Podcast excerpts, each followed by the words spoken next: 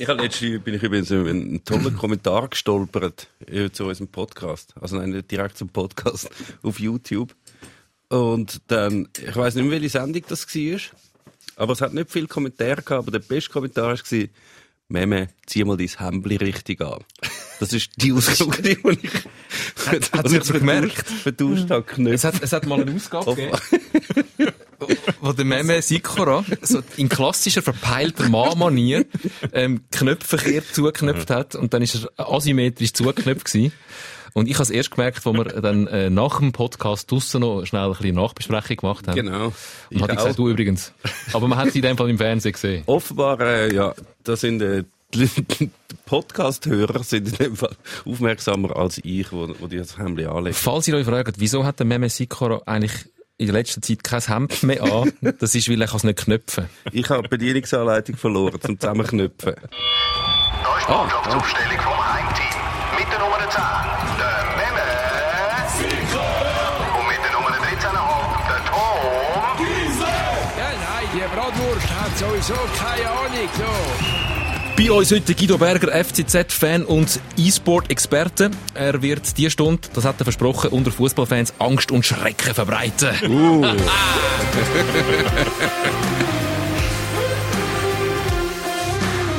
Wir müssen über E-Sport reden. E-Sport, das ist das, wo gewisse Fußballclubs das Gefühl haben, dort müssen wir jetzt auch mitmischen. Und die Kurven von diesen Fußballclubs haben gefunden, das ist gar nicht so eine gute Idee. Gelinde ausgedrückt. Und wieder mal am härtesten Kritik für sein E-Sports-Engagement der FC Basel abbekommen. Ähm, wir werden noch über E-Sports reden.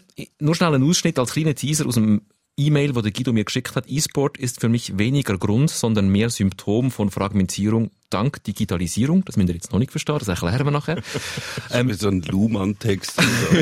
Aber, und das könnte das Ende bedeuten für viele kleinere Fußballligen. Bam! Ich würde also probieren, das Konkurrenzverhältnis auszuroten und Angst und Schrecken unter den Fußballfans verbreiten. Einfach damit ihr wisst. Ähm, E-Sports meint auch euch Fußballfans. Zuerst wollte ich ein bisschen äh, Aktualität abschaffen. Deutschland-Schweiz, Nations League 3 zu 3. Haben das Spiel geschaut? Mhm. Ist ein lässiges Spiel gewesen? Ist, ist ein bisschen etwas gegangen? Ist ein bisschen etwas gegangen? Mehr als sonst in so einem Freundschaftsspiel. Ja. Ist ja kein Freundschaftsspiel. Ja, ich weiss. Nein, für mich ist das ein Freundschaftsspiel. Ja. Bin ich da völlig falsch? Nein, grosse, Dis grosse Diskussion. Grosse Diskussion. Wie fest ja. äh, ist Nations League überhaupt ernst zu nehmen? Ähm, Sie, sie ist natürlich ernst. Total. Äh, ja, mir ist sogar so gegangen, ich bin am Arbeiten gestern Abend und ähm, hat dann erst, wo der Kollege mir ein SMS geschickt, geschickt hat, so, wieso, hey, geiles Goal. Und ich so, ah, fuck, voll vergessen, dass das Spiel ist. Äh, ja, aber eigentlich ist es wichtig. Es ist nicht, dass Nations League ein wichtiger Wettbewerb wäre, aber äh, ihr kennt ja die FIFA-Weltrangliste, das ist ja dann ein bisschen das Problem, weil dort hast du ja Punkte geholt, sind wichtig, im Pflichtspiel holst du mehr Punkte für die Weltrangliste. Und die Weltrangliste ist ja dann wichtig, wenn es darum geht, in welchem Topf bist du gesetzt für WM-Auslosung und so. Und weil die Schweiz jetzt ja keine Freundschaftsspiele macht, sondern Pflichtspiele in der Nations League, und zwar in der Gruppe A, gegen die beste Mannschaft der Welt, und die halt vielleicht nicht immer gönnt, sondern meistens halt verliert oder unentschieden halt, sinken sie jetzt dort mega ab und jetzt sind sie ja schon aus dem Topf 1 von der WM-Qualifikation. Also eigentlich wäre es also, gut, wir, würden, wichtig. wir würden aus dieser, aus dieser A-Gruppe rausgehen und hätten nachher in der nächsten Saison einfachere Gegner in der Nations League, wo wir wieder Punkte sammeln für die äh, Länderwertung. Vielleicht machen sie das auch so extra, weißt Es ist ja eine grosse Ergebniskrise. Ergebniskrise. Ah. Jetzt sind wir schon fünf Spiele am Stück ohne Sieg. Ähm, ich finde es total lächerlich, dass man von er Ergebniskrise redet, ähm, wenn eine Schweizer Nazi gegen Spanien knapp verliert. Ähm, Deutschland zweimal unentschieden spielt. Gegen den Vize-Weltmeister Kroatien knapp verliert. Ähm, wie sehen ihr das mit der Ergebniskrise? Drei Goal gegen Deutschland, come on. also, was, was ist los, oder? Also ich bin ja, ich muss sagen, ich bin halb Deutscher eigentlich. Oder? Ehrlich? Und darum ist Schweiz-Deutschland ist gross, oder? Mhm. Dann, dann bin ich einfach froh auf jeden Fall, oder? egal, egal was passiert. Und das ist ein total unterhaltsames Spiel gewesen und wir haben drei Goal gemacht. Also ich sehe wirklich, also eh, ich bin eh ein Petkovic-Fan, kann ich vielleicht auch gerade schon von Anfang an mal sagen. Ich das finde so, dass das Ummäkeln an dem Petkovic die ganze Zeit, ich halte das fast nicht es, es ist, Das ist der geilste Trainer, den wir je hatten. Jetzt wird es vielleicht ein bisschen langweilig. spielt er geil, aber Ergebniskrise ist lächerlich gegen so Weil Mannschaften. da sind wir uns leider einig. Man kann es trotzdem nicht genug, genug betonen, wirklich. Also da geht es um Wladimir Petkovic auch ein bisschen beim Jogi Löw, oder? Der Jogi Löw auch eine härteste Kritik jetzt gerade wieder äh, ausgesetzt, weil man sagt, ja, es- die Mannschaft spielt schlecht, das Ergebnis stimmt nicht. Es ist, es ist Nations League, es geht um nichts. Wenn wenn nicht, wenn nicht ausprobieren, nein, wie sagt man, wenn ausprobieren, warum nicht genau da? Das ist ja genau die Zeit, wo man jetzt Sachen testen kann. Ähm, System probieren, taktische Sachen aus, Spieler auch kennenlernen und ausprobieren. Es geht ja um nichts, es ist nur Nations League. Ja, äh, das sehen natürlich nicht alle so. Das äh, sind halt dann schlussendlich gleiche Resultate. Du misst dich mit der anderen Mannschaft und entweder gewinnst oder verlierst. Und wenn du verlierst, sind wir schon mal nicht gut. Gerade bei der Nationalmannschaft, wo man halt nicht oft in Aktion sieht. Und es sind ja zwei verschiedene Sachen. Der Petkovic und der Löw sind ja, haben unterschiedliche Voraussetzungen. Dass der Petkovic andauernd kritisiert wird, das halt wirklich auch gerade überhaupt gar- gar nicht aus. Vor allem eben das, dass man Jetzt ist wirklich in jedem Medium, es ist eigentlich egal wo, es ist überall gestanden, ja, jetzt gegen Spanien, also es ist also überhaupt gar nichts gewesen. A, Freundschaftsspiel, B, Spanien! Es ist fucking Spanien und du verlierst eins nur, was erwartest. Wirklich furchtbar. Beim Löw sieht das Ganze ein bisschen anders aus, weil der Mann ist halt, jetzt ist, glaube der zweitlängst im Amt ziehende Nationaltrainer. Ähm, das ist schon sehr lang, seit 2006 äh, im Amt. Und ähm, der hat halt grosse Erfolg gefeiert und bei Nationaltrainer ist es halt schon so, wenn du mal einen Erfolg feierst, der wirklich nicht alltäglich ist, wie Weltmeister werden, dann musst du eigentlich nachher sagen, okay, das ist sie, ich gehe. Weil das kann ich nicht toppen, an dem wäre ich, wäre ich, wäre ich von jetzt an gemessen. Und wenn ich das nicht erreiche, dann ist schon die Kacke am Dampfen, wie man schon so sagt. Und in Deutschland natürlich ganz besonders. Und jetzt ist er grauer. Ich weiß nicht, warum er sich das noch antut. Mal Weltmeister wurde, vorher schon gute Resultate gehabt. EM-Final, äh, im EM-Final gewesen und dann Weltmeister. Da kannst du sagen, okay. Soll, soll der Nächste kommen. Dass er das aushält. Ich glaube, glaub, er lässt sich so zum Schutz, dass das alles nicht zu fest auf ihn einwirkt, lässt er sich so einen Schutzhelm wachsen. Der, der Playmobil-Schutzhelm. Den Playmobil-Schutzhelm. Es sieht aus wie eine Perücke von einer jüdischen Mama irgendwie, Ja. so, wo immer, immer dichter wird. Ich Ähm. kenne ihn ja nicht persönlich, aber äh, eben nach einem 7-1 gegen Brasilien musst du eigentlich Ja. mit allem aufhören und nie mehr einen Fußball Ja. anlangen, oder? Das kannst du nie Besser mehr wird's nicht. Wirklich aber nicht. Dass er das so durchzieht, glaube ich, ich tue jetzt psychologisieren aus der Distanz, oder? Ah, sehr gut. persönlich. Nein, So Ja, funktioniert der Fußball. So, Das machen alle. der Typ, der dann weitermacht, ist eben auch der Typ, der eine Mannschaft trainiert, der 7-1 Brasilien abtischt und Mhm. nicht nach dem 4-1 aufhört. Der hört einfach nicht auf. Der macht einfach weiter. Und Immer weiter, immer hat weiter. immer noch mal eine Möglichkeit, sich nochmal zu motivieren und das nochmal neu anzubringen und wieder eine neue Herausforderung äh, anzupacken, nochmal eine neue Verteidigung aufzustellen mit Leuten, die ich noch nie davon gehört habe Mhm. und die dann nicht so gut spielt und die Kritik kann sich abperlen lassen. Einfach weitermachen, weitermachen, weitermachen. Das ist, glaube ich, schon auch etwas, wo jetzt nicht nur, es ist ja so ein halbes Bayern-Team, wo wir jetzt gestern gesehen haben, so Bayern und Chelsea kombiniert und Bayern haben ja das jetzt auch gerade bewiesen in der letzten Champions League, wo einfach auch nicht aufhören und finden, es ist schon das Gleiche, ob das Barcelona ist und ob dann ganz Spanien in die äh, Staatstrauer verfällt. Wir schiessen jetzt einfach auch da wieder sieben Goal. oder? Und das nicht aufhören, das finde ich schon noch, eigentlich noch so ein absolut bewundernswerter Zug. Ich wünschte ihm, dass es äh, am nächsten Turnier richtig gut läuft für die Deutschen, damit der andere kann den ausgestreckten Mittelfinger zeigen Am letzten Turnier Wo auch immer der vorher war. Wo auch immer der vorher war. Und wie er schmeckt. ähm, können wir noch schnell über Sheran Shakiri reden? Das war wieder mal sehr lustig. Gewesen. Sheran Shakiri leider positiv getestet worden auf Corona und nachher dann, äh, nein, doch nicht positiv, doch negativ, aber, also schon positiv, aber schon länger her und, äh, grossartig. Jetzt hat er, ähm, bisschen gespielt im ersten Spiel, wo er eingesetzt worden ist und er hat jetzt doch von Anfang an gespielt im zweiten Spiel und ich bin hin und her gerissen. Einerseits habe ich gesehen, ähm, was der kann für Impuls äh, geben dieser Mannschaft, wie plötzlich wieder Kreativität drin war, wie Unberechenbarkeit drin war, wie Sachen passiert sind, die wir vorher vermisst haben. Ähm, er hat gerade mal wieder gezeigt, wie wichtig er eigentlich ist und gleichzeitig hat er, mir, hat er mich so aufgeregt wieder. Er, die, die, die Art und Weise zu spielen, viel Pass, äh, gefährliche Fehlpass gespielt gegen hinten, wo nachher Konter entstanden sind, ähm, im, im, im im Defensivspiel wieder ein bisschen inexistent. Wenn er mal den Ball verloren hat, hat er nachher nicht nachgesetzt, sondern dann geht's ihm nichts mehr an, dann sind wieder, ich bin einmal mehr, und das macht halt so eine schillernde Figur wie der Sheran Shakiri wahrscheinlich auch aus, dass man immer wieder hin und her gerissen ist, zwischen Begeisterung, und ich bin wirklich phasenweise begeistert gewesen, von diesen Bass auch, die er gespielt hat. Und er hat mich nach wie vor wieder massiv aufgeregt gestern, wie es so gegangen. Das ist einfach so ein Abwägen, oder? Entweder hast du so das überraschende Element und dann passiert ab und zu etwas Unvorhersehbares, wie so der Hackenpass, den er dort äh, in, in Lauf spielt, wo wunderbar ist, wo einfach, sonst einfach nicht passiert, oder? Wenn er nicht auf dem Feld steht. Und auf der anderen Seite hast du dann so die Sicherheit, wo, du- wo du dann vielleicht ein bisschen leidet darunter. Und ich habe dann immer lieber den Überraschungsmoment, oder? Weil die, Man die Match, die wir gesehen haben, wo die Schweizer Nationalmannschaft auf Sicherheit gespielt hat, die sind einfach nicht lässig zum Schauen. Dann haben sie so zwar viel Ballbesitz und, und probieren, aber es äh, brandet einfach immer so an die Strafraumgrenzen an und entsteht keine Gefahr. Und das ist mir dann immer zu fest Sicherheitsdenken und geht dann schnell Richtung Ära Hitzfeld, wo wir ja uns, glaube ich, auch einig sind. Extrem, was extrem. Die schlimmste Ära war, die wir je haben müssen durchmachen als äh, Nationalmannschaft. Und das wollte ich lieber, lieber einmal eins aufs Dach bekommen und einen blöden, in einen blöden Konter reinlaufen und dafür immer wieder mal etwas Schönes sehen. Wenn das die Entscheidung ist und ich das muss in Kauf nehmen, ich kann, das, das, der Sherdan Shakiri gibt's nur so, dass er offensiv immer wieder mal eine- eine Sternstunde kreiert, aber halt defensiv immer wieder muss äh, rechnen, damit dass auch mal etwas schief geht, wo dann auch gefährlich sein kann, dann äh, bin ich auch bei dir, dann entscheide ich mich dafür. Geht nicht beides. Könnt ihr nicht offensiv äh, zaubern und gegen hinten doch mal noch ein Nein, bisschen schaffen? das, das geht nicht. Also es ist, es ist sehr gut, dass die Schweizer Nationalmannschaft so einen hat wie der Sheridan Shakiri.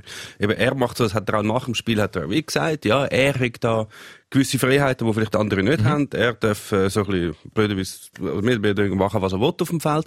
Das haben die anderen nicht. Und das siehst du beim, beim Petkovic, er hat jetzt mehrere Sachen ausprobiert in all diesen Spielen, die für ihn offensichtlich trotzdem Testspiel sind, auch wenn es äh, Nations League Spiel sind.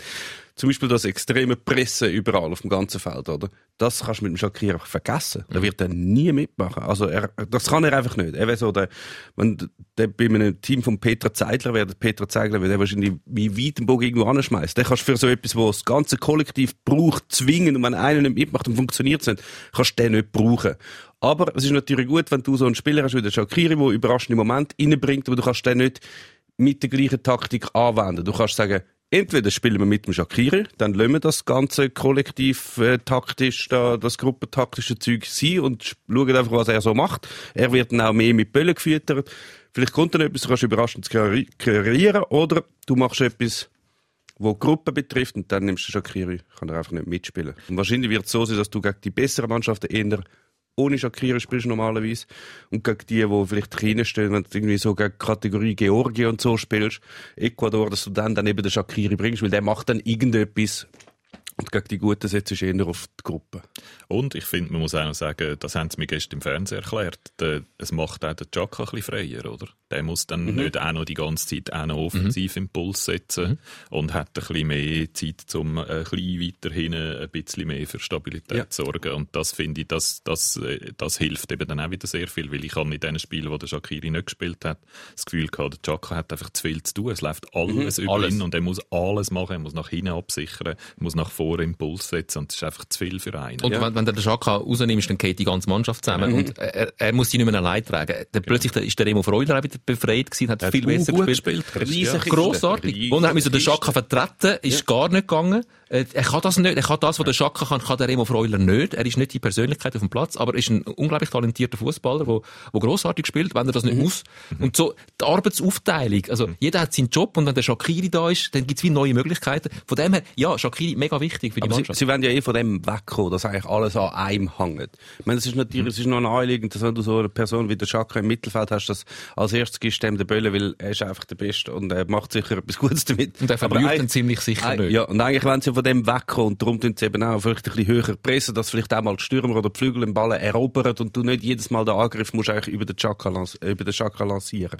Von dem wollen sie ein bisschen wegkommen, dass einer so viel Macht hat. Darum finde ich eben eigentlich, ist es sogar ein bisschen Fünfer und Weckli, was wir jetzt gestern gesehen haben, oder? Das, wir haben eigentlich offensiv Impuls gehabt und trotzdem, also ja klar, es hat ein paar Fehler gegeben und ein paar dumme Goal, aber ich, das, das tue ich eben eigentlich eher einem, einem Freundschaftsspiel zusortieren, bei den Deutschen auch, oder? Die, also es hat gestern so viel Goal gegeben, weil weit hinten einfach ein bisschen experimentiert haben und ein bisschen Zeugs probiert haben und so. Also das kann man natürlich jetzt in einem Ernstkampf hätte es gestern nicht sechs Goal gegeben. Im Shakiri schon sagen, also, ähm, dass er nicht jeden Pass ankommt, dass er die absolute Sicherheit nicht hat, liegt natürlich schon auch daran, dass er halt einfach Ja. unglaublich wenig äh, Fußball gespielt hat, wirklich äh, Ernstkampf gehabt in letzter Zeit. So gesehen müsste eigentlich der FC Liverpool müsste eigentlich ähm, einem SFV Geld geben, dass, dass der, jeden Fall. es müsste nicht umgekehrt sein, dass die Spieler in den Clubs Spielpraxis holen und nachher für die Nazi aufgeboten werden. Eig eigentlich schon, das ist jetzt ein rechter Spezialfall, dass jemand nur in der Nazi spielt und Club nicht, aber Liverpool ist sicher extrem dankbar mit jedem, mit jedem äh, Einsatz, den er eigentlich hat für die Schweizer Nazi, äh, ist er eigentlich wieder interessanter für vielleicht andere Clubs, die ihn gleich mal wollen kaufen äh, So bleibt er ein bisschen fit. Wenn Liverpool ihn gleich mal irgendwann brauchen, kann er noch spielen. Also ja, der, der, vielleicht ist die Schweizer Nazi sowas wie das Farmteam von Liverpool. Da können so ihre, ihre Spieler einsetzen, die gerade nicht so zum Zug kommen. Ja, die deutsche Nazi ist auch das Farmteam vom FC Bayern München, so gesehen. Äh, Nein, das ist FC Bayern. Das ist FC Dort Bayern. spielen ja die richtigen Bayern. Ähm, bevor wir zum E-Sport kommen, es ist ein sehr spannendes Thema. Ich habe mit dem äh, Guido äh, vorgängig schon telefoniert, ähm, lang. Ähm, es ist sehr deep, das wird sehr spannend. Wollte ich noch schnell eine zweite Aktualität. Der FCB ist gar kein Podcast, ohne den FCB schnell zu behandeln. Es läuft immer so viel um den FC Basel herum. So unsere Kolumne Es ist wie so eine Art eine eigene Rubrik. Rubrik, Rubrik. Was läuft gerade beim Wir FCB? brauchen einen Jingle für den FC Basel. Unglaublich viel beim FC Basel. Die rüsten auf, als wäre kalter Krieg und sie Russland. Ähm, Oder USA. Ja, das, das könnt ihr aussuchen. äh, bei Team Kasami, Tim Klose, grosse Namen, äh, die verpflichtet werden. Wenn man jetzt so ein bisschen das Kader anschaut vom FC Basel, ähm, und der Luki Winiger, wo ihr beide kennt, grosser FC Basel-Fan, hat, äh, hat mir die Aufstellung, so eine mögliche Aufstellung geschickt mit Namen Frey und Stocker und Cabral und Kasami und Tim Klose und Wittmer und, und jetzt werden wir aber Meister. Wenn man jetzt rein die Aufstellung anschaut, die der FC Basel jetzt hat, müsste man sagen, ja, sie sind wieder zurück im Game. Ja, ich will schon sagen, vor allem, es ist ja nicht nur das, wenn du die besten elf aufzeichnest vom FC Basel jetzt, ist das schon beeindruckend, wenn du aber noch B11 aufzeichnest und dort dann halt so Luca Zuffis und Ricky van Wolfswinkel drin hast, dann musst du sagen, okay, gut, Bank, wo vielleicht jetzt gerade in den letzten Jahren vielleicht jetzt für IB, für IB gesprochen hat, ist sicher die, die Saison jetzt gerade plötzlich noch zum Vorteil vom FC Basel geworden. Also die haben wirklich grauhaft ausgerüstet und so sind sicher ein Titelkandidat. Andererseits kann man auch sagen, der Club ist so hoch im Minus, er hat so viel Minus geschrieben. Wie zahlen Und jetzt das? rüstet sie auf, wie ich weiss nicht was. Woher nehmen sie das? Also, das ist äh, das private Portemonnaie von Bernhard Burgener, das da aufgemacht worden ist. Weil Geld haben sie ja kein mehr. Es ist schon auch lustig, wie jetzt, ich weiß nicht, ob der Luki repräsentativ ist für alle FCB-Fans, aber es ist schon schön, wie schnell das dann kann gehen kann. Ja, ja. Zuerst will man alles auswechseln und Ja. jetzt ist alles wieder gut. Jetzt werden wir Meister und haben die besten Spieler von der Schweiz und es ist alles wieder gut. Aber wahrscheinlich ist das, wahrscheinlich, So sind im Fall Fußballfans, gell? Das ist schon das ist so. wahrscheinlich das Kalkül auch von dieser FCB-Führung. Also, Man hat sich jetzt einfach Ruhe gekauft. man hat Ja, sich jetzt ja. freikauft Ja. von jeglicher Kritik. Jetzt kannst du sagen, das Kader stimmt. Wenn wir jetzt nicht Meister werden, dann, weißt du, wir haben sozusagen alles richtig gemacht. Wir haben das Portemonnaie aufgemacht. Ihr könnt die Spieler kaufen. Wir haben zwar immer noch keinen Sportchef, ist egal, aber es sind im Fall alle die Spieler da. Wenn sie jetzt nicht Meister werden, sind sozusagen die Spieler die schuld. Nein, nein, das Forza ist jetzt schon. Das Fortschritt ist, Oh, aber ja. den haben sie auch selber geholt, natürlich. Aber er hat jetzt alles, was man kann haben in der Ja, Schweiz. das ist- und er muss jetzt delivern. Ja. Darum, der Druck auf dem, auf dem Forza ist jetzt nochmal eins brutaler, als er eh schon Arme. Also, das stimmt, Forza ja. tut Das mir jetzt ein bisschen leid. Das habe ich gar nicht bedacht. Ja. Das stimmt, ja. Der hat jetzt wirklich, der hat es schwierig. Also, er, er ist zu beneiden, weil er kann die Aufstellung machen und er kann eigentlich würfeln und das ist sicher okay. Ja, aber wenn die nicht reüssieren, ja. Also, wie Egal, gesagt, oder? Er ey, kann wahrscheinlich nichts dafür. Wahrscheinlich hast du recht. Ja. Und es ist dann das Zusammenspiel von der Mannschaft und Spieler, die schuld sind. Aber der, der als Erster fliegt, Ja. ist das Forza. Das ist, es wird sicher nicht den Kasami entlassen, wenn das nicht wird funktionieren. Chiri, du hast besser Erfolg mit dieser Mannschaft. Sonst geht's dir an den Kragen. Wahrscheinlich haben sie das auch gerade so gesagt. Also, gut, Chiri. Schau, Kommst du mal schnell schauen, jetzt, wir Ja. haben da noch ein paar Spielzeuge gekauft. Da. Das ist der Beiteam, das ist äh, irgendein brasilianischer Außenverteidiger. Ja. Mach mal. Ja. Und wenn nicht, Weisst du, wo der Bartli den Most hat? genau. Gut. Also wir werden das weiter gespannt verfolgen. Ich freue mich mega auf den Auftritt vom FC Basel. Das ist eine riesige Mannschaft. Du kennst auch jeden und jeder ist eine Figur und, und also grossartig. Das, Hey, das, was im Schweizer Fußball ja ein bisschen fehlt, so die, die, die Figuren. Und Jetzt also der FC Basel ist eine, Mannschaft mit nur Figuren momentan. Und es gibt auch noch, jetzt kann man natürlich schön so Intrigen spinnen, oder zumindest so Verschwörungstheorien, weil jetzt hat ja doch eigentlich, der Giris Forza ist zwar da, aber der Rahmen, wo schon mal hätte Basel-Trainer werden, ist schon sein Assistenztrainer. Also, wenn der jetzt mit der riesen Truppe nicht Erfolg hat, der Giri, dann wird er ja wahrscheinlich dann mal müssen gehen. Und der Rahmen ist ja schon da. Also vielleicht hat der Rahmen das Interesse, dass Basel gar nicht gut spielt. Tut so noch am- am Kasabi so ein Tourbandel zusammenbinden in der Kabine und dann Also, ist dann der Freiweg, äh, der, Der Bernhard Burgener hat sein Privatvermögen genommen, hat, hat die, die Spieler gekauft, nur zum Marco Streller die Genugtuung ermöglichen, dass am Schluss dann doch noch der Patrick Rahmen Trainer ist. vielleicht. Nein, Also, ist, ich- gab, vielleicht ist es Verschwörungstheorie. Äh, In Zeiten von Verschwörungstheorien ist das durchaus, tönt das durchaus plausibel. Müssen wir den Marco Rima fragen, was er dazu meint. Aber es sieht nach einer Kamikaze, äh, nach einer finanziellen Kamikaze-Aktion also ich wollte dann den nächsten Jahresabschluss wirklich sehen. Also du hast, sonst hast, äh, bis jetzt haben wir immer noch die Hoffnung gehabt, du hast vielleicht äh, teure Spieler gehabt, aber du hast die Hoffnung gehabt, dass du europäisch natürlich noch krasser kannst füllen. Das ist äh, weg. Basel ist das ja schon ausgeschieden. Nächstes Jahr wird es eh praktisch unmöglich, um überhaupt irgendetwas zu verdienen. Du hast die gleiche Einnahme wie immer, aber die Ausgaben haben sie jetzt gerade nochmal recht aufgestockt, auch wenn vielleicht das nicht mehr die Löhne sind, die man noch in der Champions League Zeiten bekommen hat beim FC Basel, aber sicher viel. Also wo da soll Geld reinkommen, sehe ich jetzt nicht. Die Zuschauer sind auch nicht. Ich muss allerdings sagen, Team Klose ausgelehnt, bei Team Kasami ablösefrei gekommen. Also Ja, gut, aber, der Peitim Kasami spielt im Fall nicht, nicht für ein nicht für, für, für einen Lunchcheck oder so. Mal schauen, ob die Kritik aus der Mutanzer Kurve verstummt. Ein Kritikpunkt, und jetzt sind wir beim E-Sports-Thema, ist ja das E-Sports-Engagement vom FC Basel. Kannst du die Kritik von der Kurve in dieser Hinsicht verstehen, Guido, als Experte auf dem Gebiet E-Sport? Ich kann, so wie ich Kritik höre, sind es verschiedene Punkte. Oder? Das eine ist so, äh, das ist einfach kein Sport. Punkt. Weil man nicht muss umeinander rennen und so. Dort würde ich jetzt als Vertreter von Games und von äh, E-Sport als, als Medium würde ich entschieden dagegen argumentieren. Oder für mich ist es ein Sport, ganz klar. Es ist einfach nicht so körperlich wie Fußball. Es ist aber trotzdem körperlich. Es gibt so Sport-Uni-Untersuchungen, wo die Puls gemessen haben bei E-Sportlern und die sind etwa ähnlich wie beim Autorennfahrer. Oder? Also die sind, die sind körperlich äh, belastet und es ist einfach ein Wettkampf unter besonderen Regeln und das langt für mich eigentlich schon, das als Sport zu definieren. Und dann glaube ich, die andere Kritik ist die einfach mit der Geldverschwendung, dass man wie das Gefühl hat, gerade bei, bei Basel oder bei IBE damals, wo es noch ein weniger gut gelaufen ist, oder bei St. Gallen, wo ja auch turbulente Zeiten durchlebt hat, dass man dort eher gefunden hat, hey, beschäftigen uns nicht mit so Nebensachen, oder? wir müssen uns auf die erste Mannschaft konzentrieren.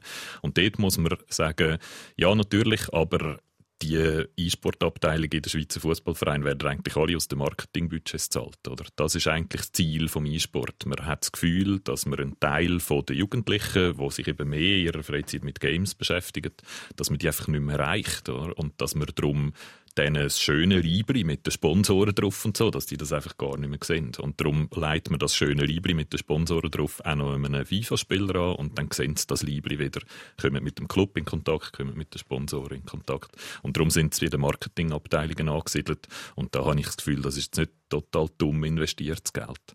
Und das Letzte ist der mit dem, das entspricht nicht so der Wert vom Fußball, oder? Und das kann ich noch am ehesten nachvollziehen. Vor allem jetzt in Bezug auf FIFA. Das ist ja so die, die fußballnähe E-Sportdisziplin. Und die spielst halt allein, oder? Die spielst nicht in einem Team. Und das ist schon grundsätzlich etwas anderes. Oder? Wenn du FIFA spielst, dann ist in der Regel einer vor der Konsole und steuert jeweils das Manöckeli auf dem Bildschirm, wo der Böller hat, oder? Aber das ist ein Einzelsport. Das ist eigentlich wie Tennis. Und das ist halt nicht das Gleiche wie Fußball. Das ist vielleicht auch nicht das Gleiche, wo ein Fußballfan sich angezogen fühlt davon. Also so die emotionale Kritik, die kann ich noch am ehesten nachvollziehen. Wir kommen gerade dazu, wieso vielleicht äh, der E- E- der E-Sport ein Symptom ist von einer Entwicklung, äh, wo, wie du sagst, ähm, der kleineren Ligen an den Kragen geht. Ähm, schnell zu dir, Meme, also die ganze E-Sports-Entwicklung und also kannst du aus Clubsicht verstehen, und wenn ich den Guido richtig verstehe, ist das gar nicht, dass man wie bei GC möchte eine neue Sektion aufbauen, dass bei den Grasshoppers hat man auch Unihockey und alles mögliche. Rudern. Rudern, die, Die Huren, Rudern. ähm, dass man sagt, ja, E-Sport ist einfach auch eine Unterkategorie von, von, in unserem Verein, sondern mehr, es ist einfach Imagepflege und Marketing. So gesehen kann man das durchaus rechtfertigen im Budget. Und so teuer ist jetzt E-Sport wahrscheinlich nicht. Das ist äh, ja tatsächlich eigentlich die Absicht. Verkauft wird es ein bisschen anders natürlich. Es wird wie so, als das ist eine sportliche Abteilung, aber es ist völlig offensichtlich.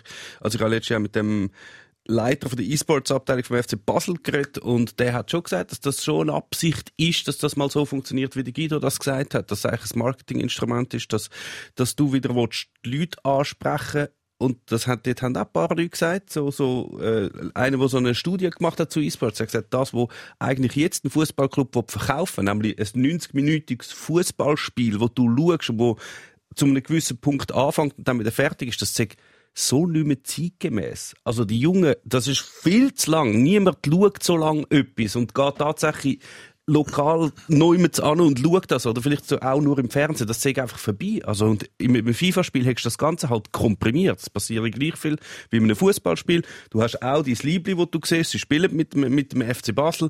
Und das sehe für das, da, so kommen die Jungen viel eher mit dem äh, in Berührung als mit dem realen Fußballspiel. Und das ist eine Hoffnung, dass sie dann via eigentlich, weil der nützt ja ihnen noch nichts, jemand, der den FC Basel im, im, auf YouTube schaut, auf FIFA gespielt, sondern sie wollen schlussendlich schon über das eigentlich die Sympathie für den FC Basel wecken und dass man dann auch ins Stadion geht, schlussendlich zumal den FC Basel schauen. Bei dieser Umsetzung zweifle ich, dass das dann also, funktioniert. Wir haben eigentlich ein, ein, ein Problem, analoge Welt und digitale Welt. Genauso wie Zeitungen immer mehr Leser verlieren, weil die Leser oder äh, die digital affinen Menschen äh, News online haben, gratis, ähm, verlieren auf längere Sicht, sagst du, die Fußballclub ihres Publikum, weil äh, junge, digitale Menschen den, den geschichtsträchtige, analoge äh, Event, Fußballspiel gar nicht mehr interessant finden. Jetzt sind wir bei der, jetzt sind wir bei der Fragmentierung, oder? Jetzt ja. kommt mein grosser Kopf fort.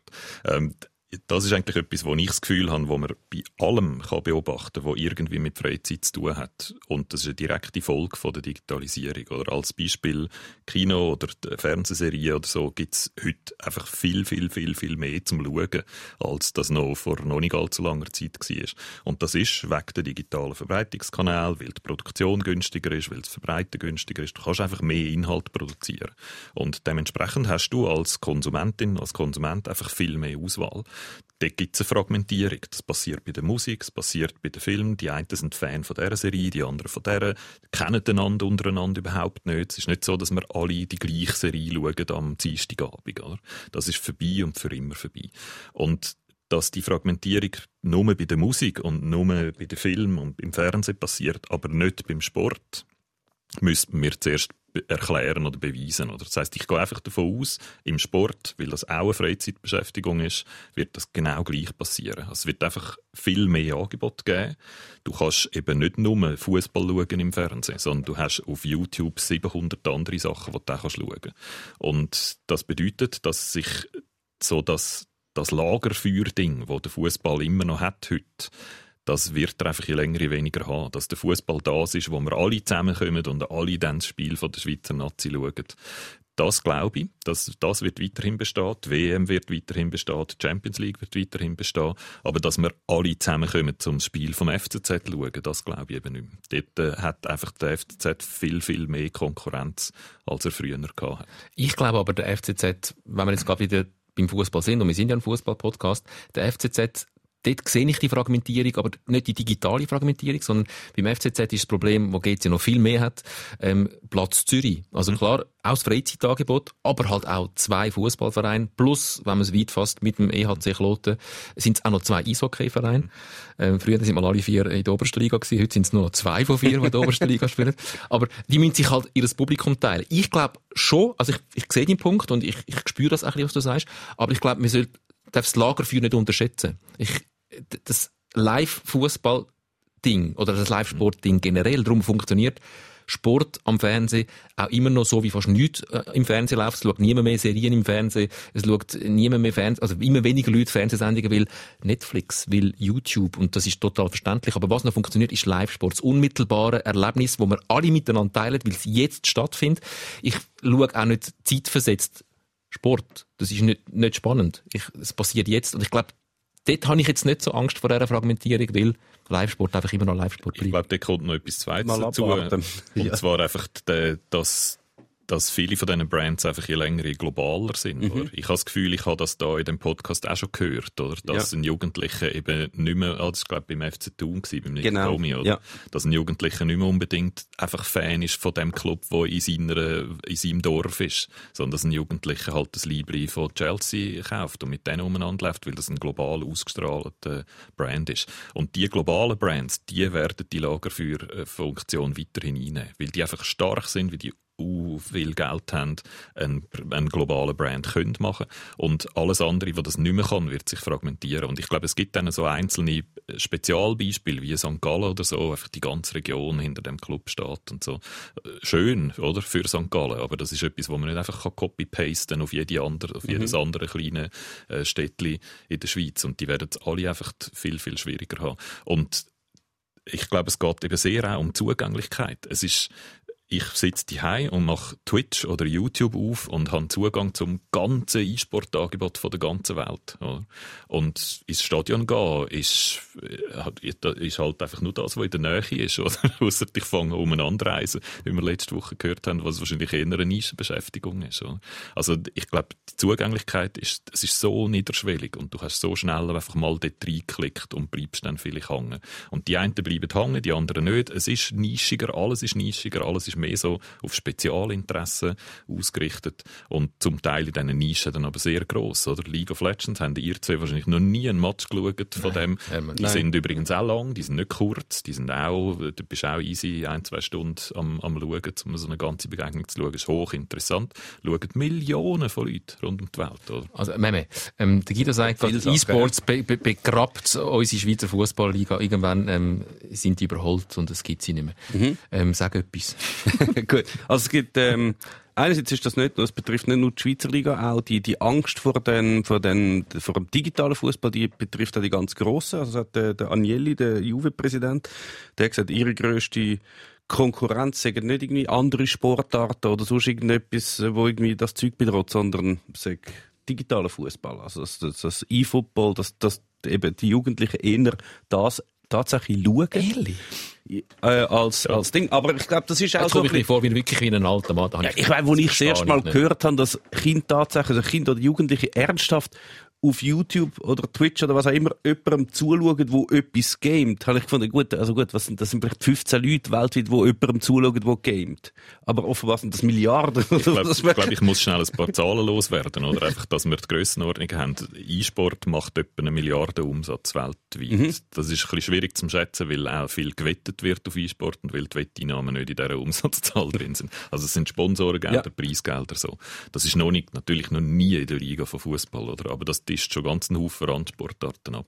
Und die zweite Zahl, man sagt etwa 200 Millionen E-Sport-Fans, die regelmäßig E-Sport-Inhalte Kann, schauen. kannst du aber auch noch sagen, wie sich die verteilen auf der Welt?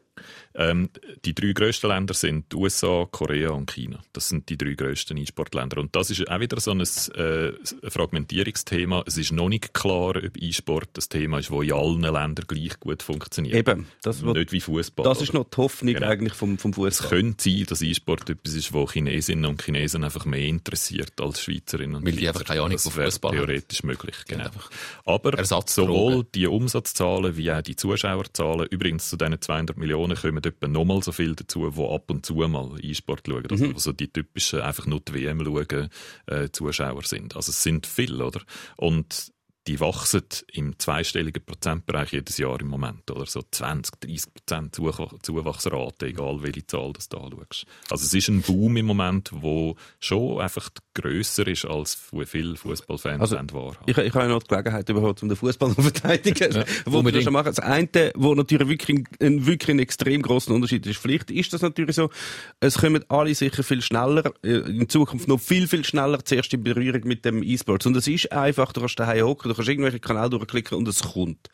Und, aber ob das wirklich mal jemals so eine emotionale Bindung anbringt, wie wenn du wirklich in das Stadion gehst, die Leute singen, du hast ein Bier, Bier dürfen sie nicht haben, Wurst aber und ein Rivella, blau. Oder einfach ein anderes Getränk von einer anderen Marke, ein Elmer Citro oder Äh, einmal, du bist dort und du hörst, dass das... Vivi Cola. Das, jetzt kann mir niemand sagen, dass das jemand weniger berührt, als auf Twitch irgendwelche Leute schauen beim FIFA-Spielen. Ja. Und das andere ist dann auch noch, äh, vielleicht wird das mal anders kommen, weißt du, unsere Staaten sind ja eigentlich im Vergleich für was eigentlich die interessante Wert wäre, sind sie völlig überaltert, oder? Also da hocken viel zu alte Leute. Marketingtechnisch wahrscheinlich ein Desaster. Vielleicht ist dann die neue Generation, die noch anzubringen, wird aus mehrerer Sicht schwierig. Eben einerseits das mit die Champions League Grössen, die eher anziehen. Dann hast du noch den E-Sport. Es kostet auch noch, das kommt auch noch dazu. Ist, ist längerfristig wahrscheinlich schon schwierig, aber das,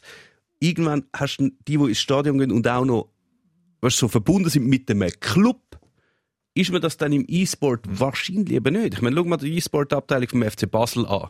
Das sind zwar, das ist irgendwie der ein Vize-Weltmeister, der Argentinier ist, der spielt mit dem FC Basel, aber wenn er dann antritt mit dem FC Basel, dann spielt er nicht mit Spielern vom FC Basel. Dann steht nicht der Chaka und der Van Wolfswinkel, sondern sind dann einfach der Ronaldo und der Messi und der Griezmann und so, die haben dann einfach das Basel-Liebling an.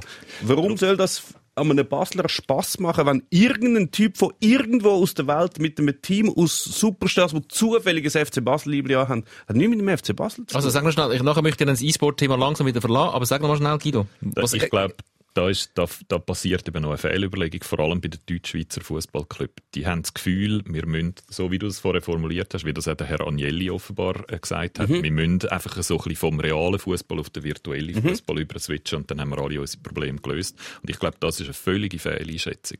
Ähm, die Fragmentierung passiert und es geht eben weg in andere Disziplinen. Der E-Sport, die Fußballdisziplin innerhalb vom E-Sport ist lange nicht die relevanteste, oder? League of Legends, winzig, oder? Fortnite, Dota, die sind alle viel grösser und wichtiger. Dort es werden Millionen Preisgelder ausgezahlt und dort haben es Millionen Zuschauer. Und der Fußball, der wählt man eigentlich nur, weil der ganz einfach verständlich ist. Das ist der einzige Vorteil, wo FIFA E-Sport hat, oder? Dass die, die zuschauen und E-Sport nicht kennen, auch gerade rauskommen, was passiert, weil es immer noch einigermaßen wie Fußball ist. Und wenn du League of Legends schaust, musst du zuerst verstehen, wie das funktioniert, bevor du anfängst, äh, Spass zu haben daran. Du kannst Aber- auch das nicht würdigen, wenn etwas Genau. Gutes passiert, oder? ich glaube, dort glaube ich eben sind so die polyvalenten Clubs, die gescheiter Strategie. Das machen die welschen Clubs, machen das. Lausanne, äh, Servet, die haben, äh, die haben Rocket League und Servet hat gerade ihre Abteilung und- wieder eingestampft. Haben sie wieder zugemacht. Alles. Und zwar alle. Weil Also es einfach Fußball. noch kein Geld gibt und, und so. Das ist, noch, das ist alles noch Zukunftsmusik, oder? Aber eigentlich wäre es gescheiter, äh, breiter zu investieren und es muss eben auch nicht unbedingt an einem Fußballclub hängen. oder? Also, aber zum, zum das in dem Fall wirklich den Fans zu erklären, wo, wo hässig sind, dass äh, ihre, ihre Vereine Geld verschwendet, um in irgendwie trümmeligen E-Sports zu investieren. Die Vereine machen das auch ein bisschen, um äh, äh, Zukunft von ihren Vereinen zu sichern, weil äh, Fußballvereine mit Ähnlichem kämpfen wie äh, unser Haus. Äh, die Guido Berger übrigens, habe ich gar noch nicht gesagt, ist Chef von der Digitalredaktion von SRF. Äh, SRF ist das beste Beispiel, oder? Also wir haben ein solides Publikum, das einfach halt immer älter wird und wir haben Dann ist es eben nicht mehr so solid, es, einmal, es ist schon noch solid, dank dem funktionierenden Gesundheitssystem. Leben die auch mit 103 immer noch und schauen die Tagesschau. Das ist gut. Ähm, aber es kommen einfach keine Jungen nach, weil die Jungen sich ganz neu mit anders aufhalten. Und das, wenn ich dich richtig verstehe, ist das früher oder später auch ein bisschen das Problem von Fußballvereinen, dass die Jungen dann vielleicht einfach nicht mehr ins Stadion gehen. Und das ist, aber ich bin, auch, ich bin nicht sicher, ob das stimmt, aber weißt, das Sie ist werden- da so. Fußballclubs, die, das ist dann halt irgendwann eine Nische, oder? Wie du gesagt hast, ein paar funktioniert. Im FC St. Gallen, die- die werden so wie, die Fußballclubs werden so wie Bio-Quartierläden. Du hast dann wie so, du bist vielleicht nicht so gross wie der Coop nebendran oder der Migros oder der Lidl oder der Aldi oder was auch immer, aber du hast dein Publikum und die Leute schätzen das, was dort ist. Das ist etwas Spezielles. Das, sage ich, wird auch, wird auch. Ob der Christian Constant äh, zufrieden ist mit dieser Einschätzung, dass sein Cl- Club äh, ein Bio-Quartierladen ist, äh, das wage ich jetzt mal zu bezweifeln. Und so gesehen haben eben die Fans, die kritisieren, möglicherweise schon recht, aber ich glaube, sie hauen aufs Falsche. Oder? Sie müssen eigentlich auf die Strategie von ihren Clubs hauen, dass die eben noch nicht die richtige E-Sport-Strategie oder die richtige Fußballstrategie haben, um mit dieser Fragmentierung umzugehen. Und äh, weil es ist wirklich, glaube ich, nicht das Problem von jetzt denen, ähm, Luca Boller, der FIFA spielt für, für Basel. Oder? Das ist nicht Geldverschwendung, sondern eher, dass man immer noch nicht geschnallt hat, wie man mit dieser Fragmentierung in Zukunft Ich, glaube, ich glaube, es geht, es geht nicht unbedingt ums Geld. Also, das, das, also, es kostet ja nicht viel, die verdienen ja nicht sehr viel, um das geht's nicht. Es ist wie so ein Symbol, oder? Ja, es ist das auch noch, und sie, sie haben eh nicht gerne Marketing und Merchandising ist alles furchtbar und dann noch das und das geht überhaupt Und nicht. zum den Bogen schliessen, jetzt zum- wieder zum FC Basel zurückzukommen, ähm, wenn du sagst, man haut die Falschen, ähm, der Bernhard Burgener zu hauen dafür, ist gerade nochmal falsch, weil das hat nicht der Bernhard Burgener zu Basel erfunden, sondern das ist in der Ära vorher initiiert worden. Also, Genau, das ist schon vorher gewesen. Es ist eine Zeit lang gegangen, bis die Proteste gekommen sind. Zwischen denen ist dann die, äh, die Präsidentschaft Stabsübergabe gewesen. Und nachher hat man eigentlich über das wie reingehauen, wie wenn das ein Kind vom Burgener wäre. Und das ist eigentlich Ist nicht. nicht. und es ist eben, in den meisten. Orten, das muss man auch sagen, wenn wir jetzt sagen, also wenn du das sagst, äh, es hat überall so Protest gegeben, so, das ist natürlich nicht so, nur beim FC Basel hat es gegeben. Der FC St. Gallen, wo der das eingeführt hat, das überhaupt nicht interessiert. Also, es ist einfach, IB, IB hat Es das hat stark schon. Fankurven außerhalb von Basel auch Ja, die haben dann nachher mitgemacht gegen das. Und es ist auch, aber die meisten haben es einfach mal eingeführt, es hat niemand interessiert, dann haben sie irgendwie gespielt. Es gibt auch keine Schweizer Meisterschaft, es gibt wie nichts, aber alle haben gehofft und es haben auch die Sponsoren von der Swiss Football League haben wie das Interesse, dass das langsam endlich kommt, dass das mal eine Liga gibt und sie wollen das irgendwie pushen. Und jetzt sind, jetzt haben sie viel, muss man auch sagen, der, der Florian Ratz vom, vom, von Tamedia, der hat eine Umfrage gemacht bei allen Clubs, wie sie so sehen, ihre E- E-Sport-Strategie. Und es haben ja ein paar haben schon gehabt, die meisten sind aber jetzt wieder eingestampft. Also St. Gallen hat das nicht mehr, Servet hat das nicht mehr. Und darum, ich habe manchmal so ein das Gefühl, es ist wie so damals bei Second Life. Kennst du noch, oder? Dass alle sagen, das wird das neue grosse Zeug und alle müssen unbedingt mitmachen und dann machen alle irgendetwas völlig ohne Strategie, ohne irgendetwas, nachher hebt es trotzdem nie ab. Und es kann gut sein, dass das in Asien riesig ist und Stadien füllt, aber da vielleicht nie. Und In Asien gibt es glaube ich auch Jetzt wollte Guido gerade äh, Widerspruch legen und ich wollte das E-Sports-Thema jetzt wirklich langsam ad acta legen, damit wir bist dagegen, noch? Nein, dann wir noch zwei, drei andere Sachen können besprechen, weil das ist, ich weiss, die ist egal, ob uns die Zeit davonläuft. Ähm, Wie lange ist dein Podcast? Guido? Unendlich. Eben, unendlich. Ja, ja, ja. Gut, wir machen nachher bei dir weiter. Äh, welcher Podcast kommt im Fernsehen, Wir gehen- Guido? Äh, Lineares Fernsehen. noch- Sind wir auf Twitch? Ich möchte noch schnell über den FCZ YouTube. reden. Ich habe gesagt, ganz am Anfang, der Guido Berger FCZ-Fan. Ähm, du bist einer von, du bist zwar äh, nicht jung, aber du bist digital. Ähm, ist denn so, dass du dich auch vom FCZ langsam entfremdest und, und dem Stadion immer mehr fernbleibst, weil du dich selber auch fragmentierst? Wie geht's dir mit dem FCZ? Ich bin ganz lange ins Stadion gegangen, Saisonkarte, Haupttribüne und äh, habe einfach gelitten mit, mit dem Verein. Oder ich habe zwar die schönen Meistertitel miterlebt, aber das ist ja immer die Ausnahme. Oder? Und äh, der Normalfall ist 0-0 gegen Xamax Mitte Dezember und alles friert. Und es ist für niemand im ganzen Stadion ist irgendwie lässig. Und äh, ich habe das sehr lange zelebriert, das Gefühl, weil ich genau wegen dem Fußball auch liebe. Also es ist ein Spiel von Fehlern, wo immer alle etwas probieren, was dann nicht geht. Und äh, der konstante, die konstante Frustbewältigung im Stadion, die habe ich eigentlich sehr lange schön gefunden. Und dann irgendwann ist es einfach zu viel gewesen. Ich habe es dann irgendwann nicht mehr mögen, jede Woche ertragen und habe äh, aufgehört. Und zwar dort, wo wir abgestiegen sind. Mode-Fan, Mode-Fan. Genau. Und wegen so Leuten wie dir habe ich das jahrelang rausgezögert, den Entscheid, weil ich immer gewusst habe, ja, dann kommen alle und sagen, nee, jetzt, was mal schlecht läuft, dann gehst du nicht mehr und so. Es ist einfach zu viel gewesen. Irgendwann habe ich keine Lust mehr gehabt, die Zeit zu investieren. Und Also, dann jetzt es konsumiere ich ist es auch vorher schon genug oft schlecht gelaufen, Genau. als dass du, Genau. du hast das verdient, auf jeden Fall. Lustig finde ich eben, ähm, weil ich das weiss von Guido und wir sind immer wieder mal dran, die Kurve für uns einzunehmen, äh, weil wir Kur äh, die Kurvenfans machst du so schnell hässig, indem äh, mal ein bisschen Unverständnis über gewisse Sachen äußerst, die sie vertreten. Ähm, und ich bin nach wie vor, ich habe grosse Liebe für die Kurve und ich finde das, das soziotopische Ding super. Aber der Guido ist einer, der sagt, Kurve ist das Schlimmste. Ich bin, Er ist ein also, Haupttribünler. Ich bin, ich habe mich immer sehr wohl gefühlt auf der Haupttribüne, weil das für mich viel wahrer ist dort. In der Kurve ist einfach Party 90 Minuten lang. Und für, wo keinen Zusammenhang hat mit dem, was auf dem Feld passiert. Dort ist nämlich Drama und es ist trist. Und ich habe eigentlich das viel besser gespiegelt. Ich bin auf meiner Haupttribüne gesessen, habe x-fach gezahlt von denen, die dort in der Kurve stehen, äh, für meine Saisonkarte, habe meine schlechte Wurst gegessen, die auch nicht fein ist, und bin hässig gewesen, einen Match lang. Und das hat viel mehr das gespiegelt, was auf dem Feld passiert ist meistens. Darum finde ich eigentlich, die, die auf der Haupttribüne sitzen, sind die wahren Fans. Oder? Und die anderen sind- die anderen- raushauen jedes Jahr und nicht murren und so ein bisschen hässig Also- also, sich einmurmeln. die Kurve und die Ultras sind einfach Event-Touristen. Jetzt, jetzt machen wir es so richtig, jetzt machen wir so richtig fies. Ja, sie, äh, äh, ich finde, es haben natürlich beide ihre, ihre Legitimation. Ich bin auch eher bei dem, bei, bei dem Haupttribünengänger, so ein bisschen der, der dort hockt und dann über halt das Spiel schaut und auf das reagiert. Und ich finde es aber gleich geil, dass die wieder Kurve gibt, die an dem Freude haben. Und die liefern ja so wieder den Soundtrack dazu. Das ist so, wie so, du hast so das Hintergrundding, irgendetwas, wo immer läuft, 90 Minuten lang, aber du hast ja, wenn du auf der Tribüne hockst, dann gleich noch die, die Interaktion mit dem Spiel. Und das finde ich, das finde ich eigentlich das Geilste so zu schauen. Ich schaue am liebsten auf der Tribüne. Die anderen haben vielleicht einen anderen Anreiz zum Gehen, aber die, viele von denen schauen ja trotzdem auch noch Spiel. Die können wie nebenbei noch das, alles das mitsingen, was der Capo angibt und trotzdem noch Spiel schauen. Die gibt's natürlich auch. Ich muss jetzt dann schauen, dass bei mir nicht das Auto brennt Ja. plötzlich. Aber, Jetzt wird's- jetzt wird's gefährlich. Ich habe wirklich Also- auch so ein bisschen den Machtanspruch, den die Kurve hat, geht mir eben auch ein bisschen auf den Weg. Mhm. So, dass wir sind die Einzigen im Stadion, die Stimmung machen. Darum dürfen wir sagen, wo es durchgeht. Wir dürfen uns gegen jede Regel äh, verstoßen etc. Wir dürfen irgendwie viel zu teure Stadien fordern, dass wir unseren eigenen Eingang haben. All so Seich, oder?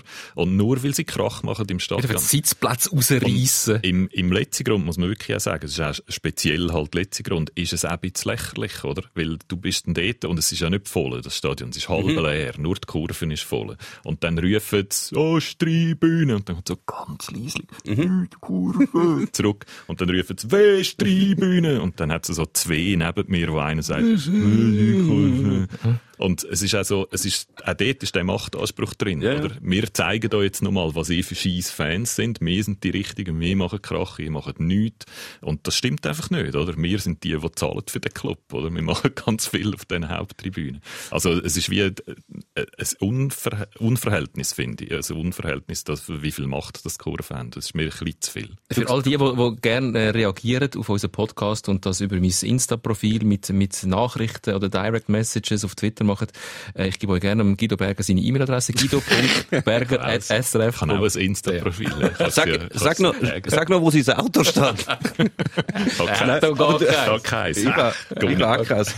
Mein Velo, dass es überlebt. Äh, aber nein, du musst, musst natürlich auch sehen, dass sich der, der, es hat sich ein bisschen verschoben, wie die Stadien gefüllt sind. Früher hast du ja wie die Kurve gehabt und das sind auch die Haupttribünen, oder beide Tribünen sind einigermaßen gut äh, besetzt gewesen. Jetzt hat sich die, das Gewicht extrem verlagert. Also gerade in Zürich extrem, oder? Die Kurve ist extrem voll und sonst hast du noch Vereinzelte, die irgendwo auf der Tribüne sind. Darum kannst du natürlich sagen, doch, die Kurve bringt wahrscheinlich mehr Geld ein, weil die sind auch jedes Mal dort. Während die auf der Tribüne vielleicht, da gibt es auch Saisonkarteninhaber, aber die meisten gönnen vielleicht ein, zwei Spiele oder drei Spiele.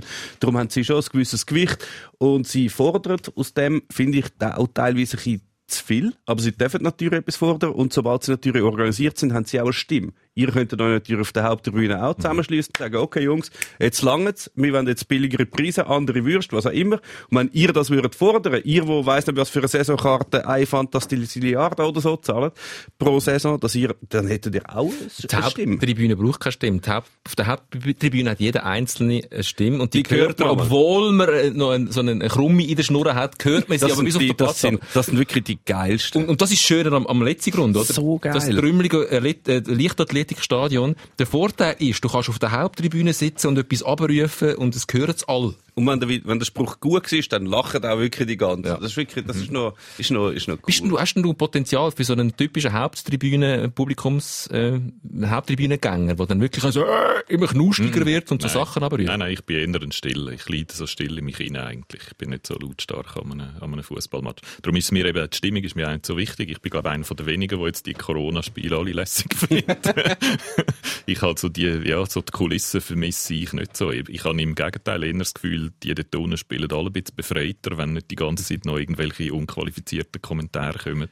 Und, ähm, ja, das ist immer noch das, was ich liebe am Fußball, dass es so ein simples Spiel ist, das aber so komplex ist. Das ist immer noch genau gleich. Ich brauche eigentlich die Kulissen gar nicht unbedingt. Da bin ich schon ein bisschen ein einfaches Gemüt. Für mich ist Fußball schon auch noch ein, ein Unterhaltungsevent und da ist Kurve, liebe Kurve, äh, mir ist das recht wichtig, dass ihr singt, dass ihr Lärm macht, dass ihr Choreos bastelt. Ähm, grossartig, wie der Gabriel Vetter übrigens auch in diesem Podcast mal erzählt hat, Ja, wie ja. er mit seinem Bub an so einen, ähm, an so einen Workshop gegangen ist von der Mutanzer Kurve, wo in einem Raum 80 Nähmaschinen gestanden sind und dann die härtesten Hools dort ähm, Fahnen genäht haben und seinem Bub gezeigt haben, wie das geht mit, mit Nähmaschinen Fahnen nähen.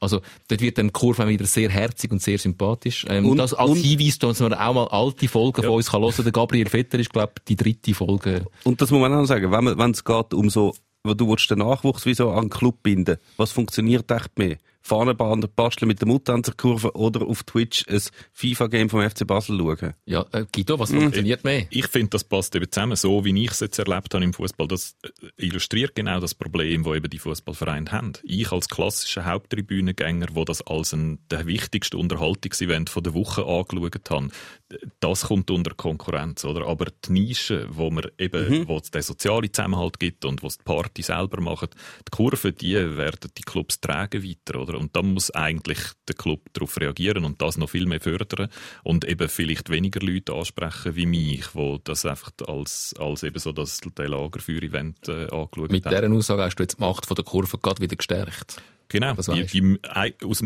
aus meiner objektiven, einschätzenden Sicht ist das gut, dass die Macht haben. Die müssen eigentlich noch mehr Macht haben. Aus meiner persönlichen Sicht, wo es einfach persönlich nicht so gern hat. Nein, es müsste, zwei Stufen geben, weil irgendwann entwachst du ja der Kurve.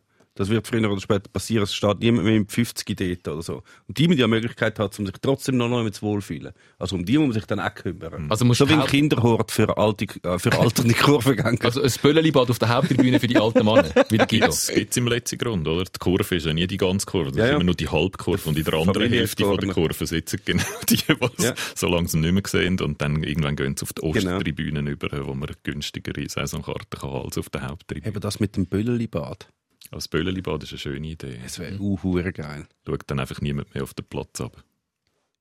Es ist nicht ganz Ja, und hygienisch. irgendwann, ja, und vor allem Solange so, Corona grassiert, wird das Böllelibad nicht realistisch. und wenn so drei Wochen nach dem Spiel, wenn man da mal aufräumt und immer noch so Leute in dem Böllelibad findet, das ist auch ein bisschen Du, unangenehm. der Kurt! Wo hast du den Kurt? Du, den Kurt habe ich das letzte Mal im Böllelibad gesehen. Zwei Wochen später geht. Aber der Kurt ist immer noch dort und hat immer noch Spass. Ja, das ist auch Das ist so du bist Böllelibad.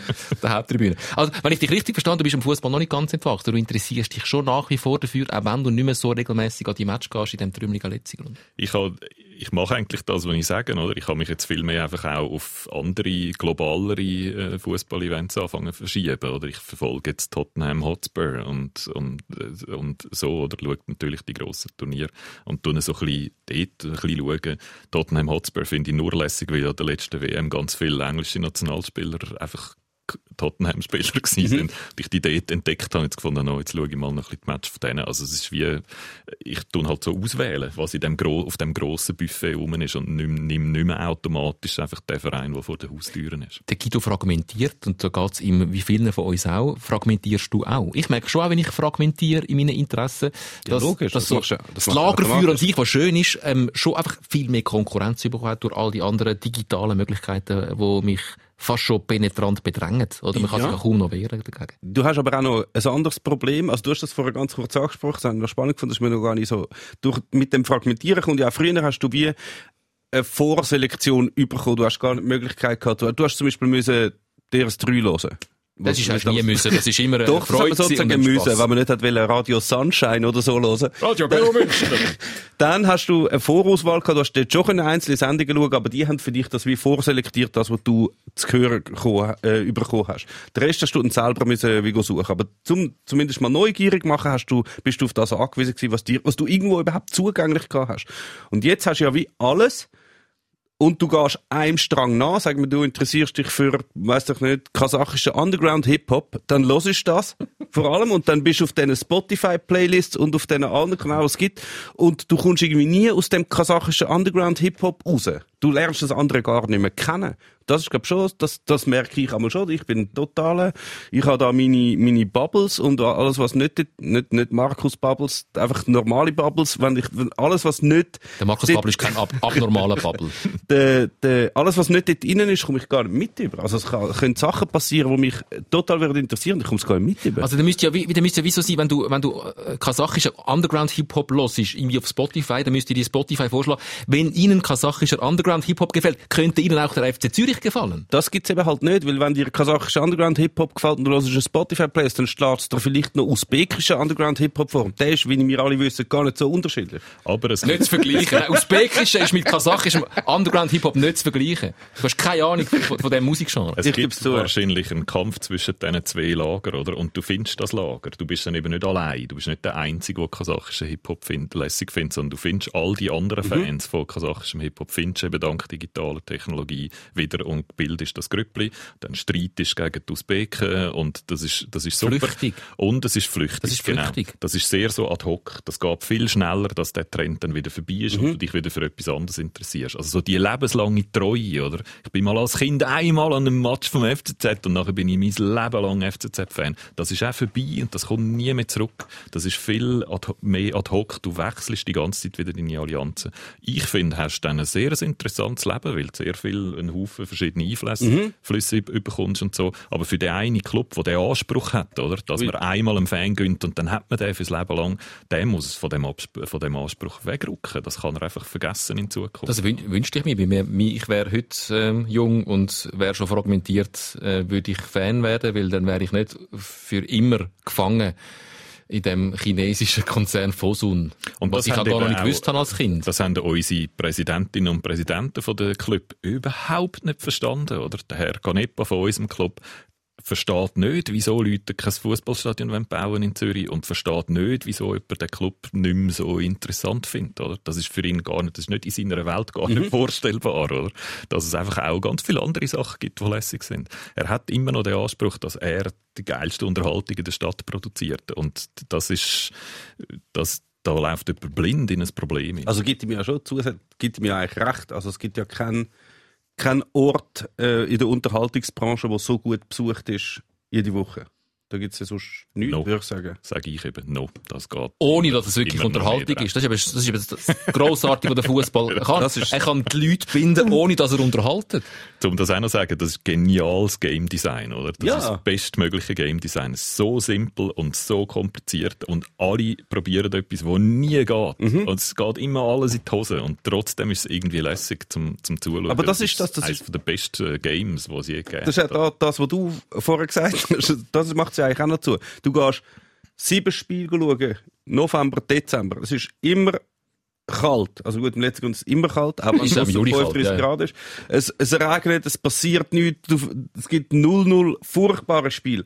Und das ganze Leiden gehört eben schon dazu, bis du dann mal irgendetwas Schönes siehst. Das ist wie, und dann ist es umso geiler natürlich. Dann muss nicht immer viel sein, dann kann es ein, ein Ausgleich sein in der Nachspielzeit oder so, in einem gar nicht so bedeutenden Spiel. Aber ihr kennt das, wenn man in, in ein Restaurant geht, man hat uh, Hunger, man isst die Speiskarte, man bestellt und es geht ewig, ewig, bis kommt man verreckt schier auf dem Stuhl, man haltet es fast nicht aus und irgendwann kommt das Essen und es ist beste Essen, das man jemals gehabt hat. Dabei ist Das ist das Goal in der 93. Minute. Dabei ist Spaghetti mit wo Tomatensauce, aber einfach so Hunger gehabt. Ich habe so lange gewartet. Immer dann, wenn, so wenn das. Meme richtig, richtig heiß läuft, dann weisst jetzt ist wahrscheinlich etwa Zeit vorbei. Jetzt Zum Aufstehen. auch hässig, dass er schon wieder äh, muss aufhören, weil jetzt ist er erst warm.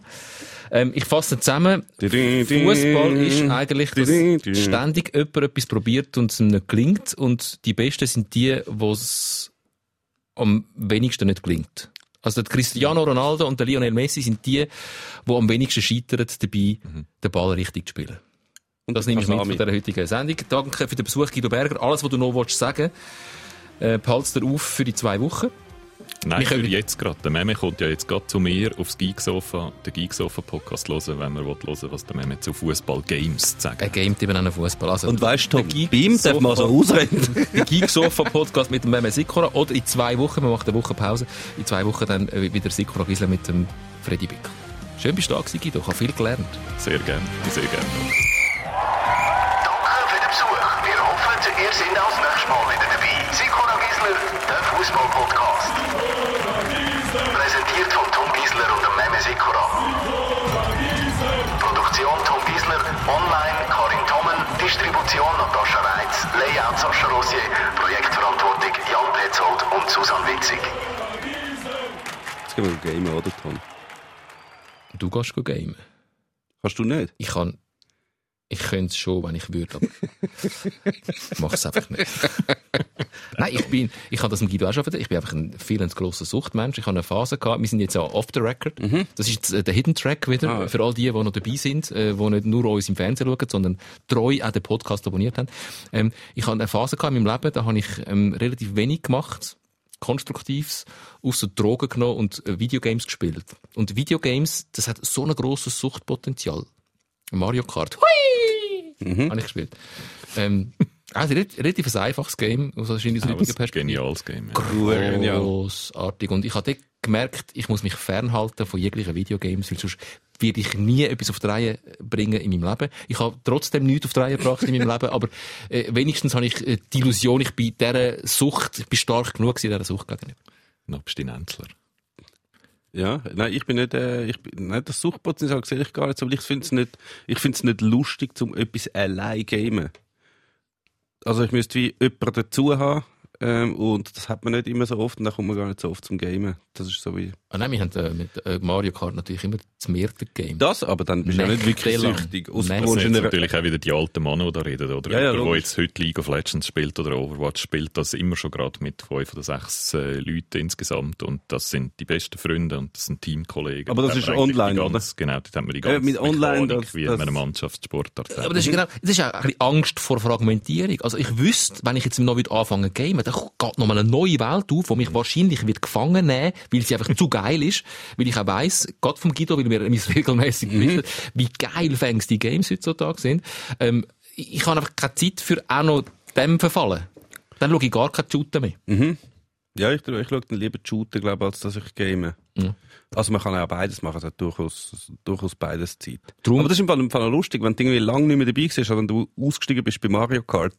Ich habe äh, einen Kollegen und der ist auch etwa dann ausgestiegen. Dann hat er die Entwicklung nicht mehr weiterbekommen. Also nein, der ist eigentlich so bei Arkanoid oder so ausgestiegen, also wirklich so in den 80er Jahren. So, so, nein, so die ersten Sierra Adventures hat er noch gespielt. So, so, was ist das gewesen? Mitte 80er, 80er, Ende 90er 80er. so, ja. Und nachher nichts mehr mitbekommen von Games. Und dann ist er mal bei uns daheim gewesen, und dann ist gerade noch ein anderer da gewesen. Wir haben Red Dead Redemption gespielt. PlayStation 4 und du siehst so irgendeinen rumläuft. Und der ist im Fall, der hat die Welt nicht mehr verstanden. Der ist so vor dem Fernseher gestanden und gesagt, wow! Wirklich nicht checkt, wieso etwas hat können passieren. Und er hat es dann nicht mitbekommen. Es ist immer wieder Fragmentierung. Er ist ausgestiegen bei Police Quest und eingestiegen wieder bei, also er ist eben nicht eingestiegen, aber hat es zumindest gesehen. Das, das ist dann eine Faszination. Wenn du jetzt würdest als anstellen, wäre der sofort süchtig. Ja, siehst du. Geh du jetzt gamen? Okay. Du musst jetzt nicht da anfangen über Games. Du hast jetzt einen, einen, zweiten Podcast mit dem Guido, der können über Games reden.